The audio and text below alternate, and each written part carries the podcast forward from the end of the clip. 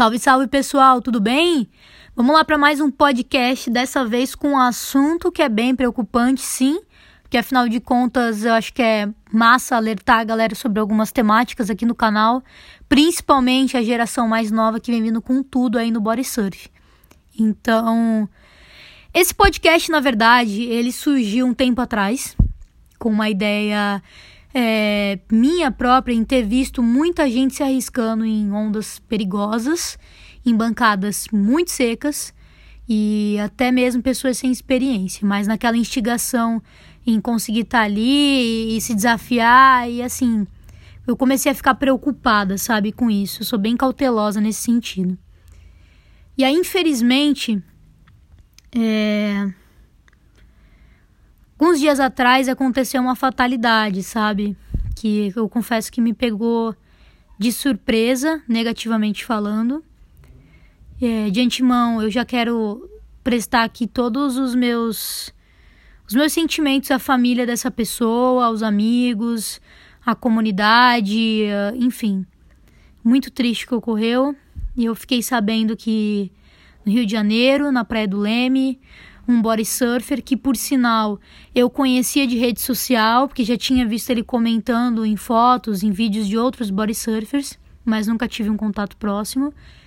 Ele veio a falecer no mar, se acidentou. Até o momento, quando estou gravando esse podcast, não tenho detalhes de realmente claros do que aconteceu. O que parece, o que se sabe é que a bancada estava muito seca, o body surf dropou e ele veio a fraturar o pescoço e os bombeiros fizeram resgate, mas ele não não conseguiu retornar com vida. Então, é muito triste, cara. Eu sei que não é um podcast animador esse que eu tô fazendo agora, mas eu queria que fosse um podcast de alerta, sabe? Porque eu vejo assim, a nova geração muito preocupada com foto e com vídeo, em querer aparecer na rede social, em querer despontar no esporte através das mídias, dos engajamentos que a internet proporciona. Mas eu queria falar, galera, que assim, não foi o caso, tá? Eu não tô falando que esse body surfer, ele fez isso porque ele queria aparecer. Não, não é isso que eu tô falando. Até quero deixar isso bem claro aqui. O que eu o fato de eu estar falando sobre esse body surfer na Praia do Leme é só para puxar, para mostrar para vocês o quanto o nosso esporte é perigoso sim.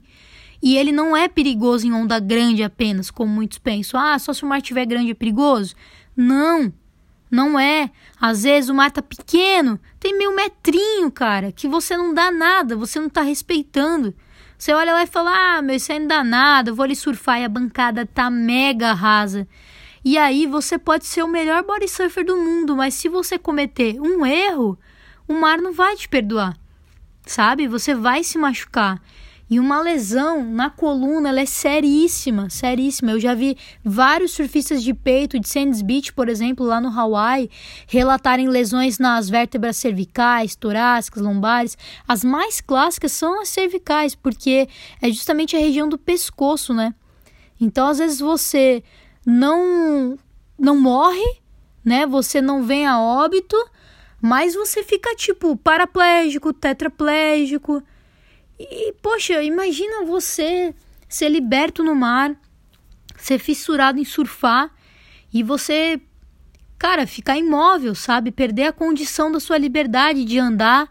Imagina a tetraplegia, né? Onde você movimento zero, ali é só da cabeça para cima, do teu pescoço ali, você praticamente faz o quê, né?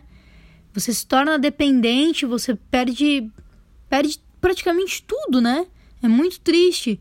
Então eu queria assim que as pessoas que estão ouvindo esse podcast sentissem essa necessidade de respeitar o mar sempre, em todas as condições possíveis.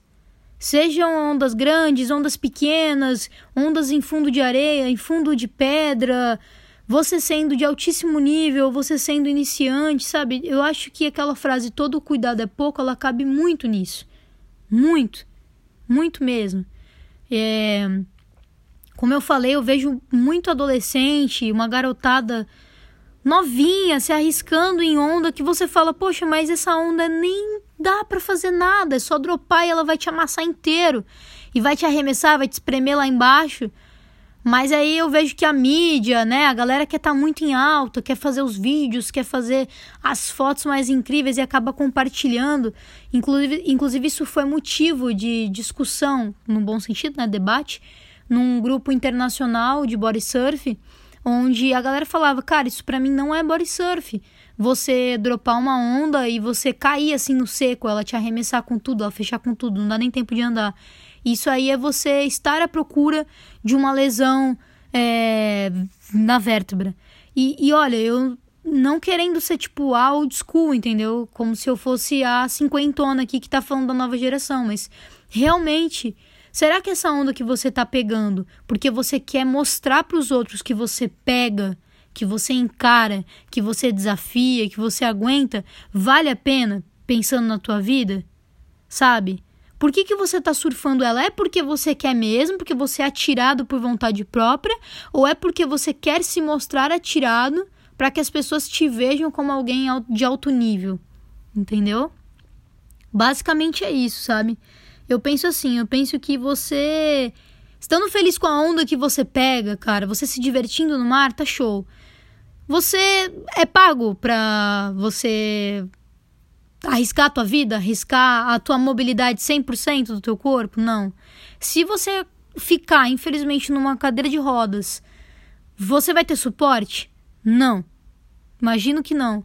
Então por que fazer isso? Em troca de like, em troca de comentário, em troca de engajamento? Você. Desculpa, mas você tá sendo louco. Entendeu? Então é isso. Eu puxei esse gancho, como eu falei, do body surfer do Leme, mais pra gente se atentar que o nosso esporte tem sim, cara, acidente. A galera não pode fechar os olhos para isso. Body surf tem acidente quando menos se espera. Então vamos ficar atento no mar. Vamos separar aqueles primeiros 10, 15 minutos que a gente chega na praia para analisar as condições, ver como é que tá, se dá para entrar, se não dá, se tá pro teu nível, se não tá, se você tá sozinho ou não. Considerar tudo isso antes de se jogar para querer ser alguém para os outros, tá bom? É isso, galera. Continuem acompanhando os conteúdos aqui no podcast. Continuem também assistindo os vídeos no YouTube. Quem quiser me seguir no Instagram, arroba. Beleza? Aloha, galera!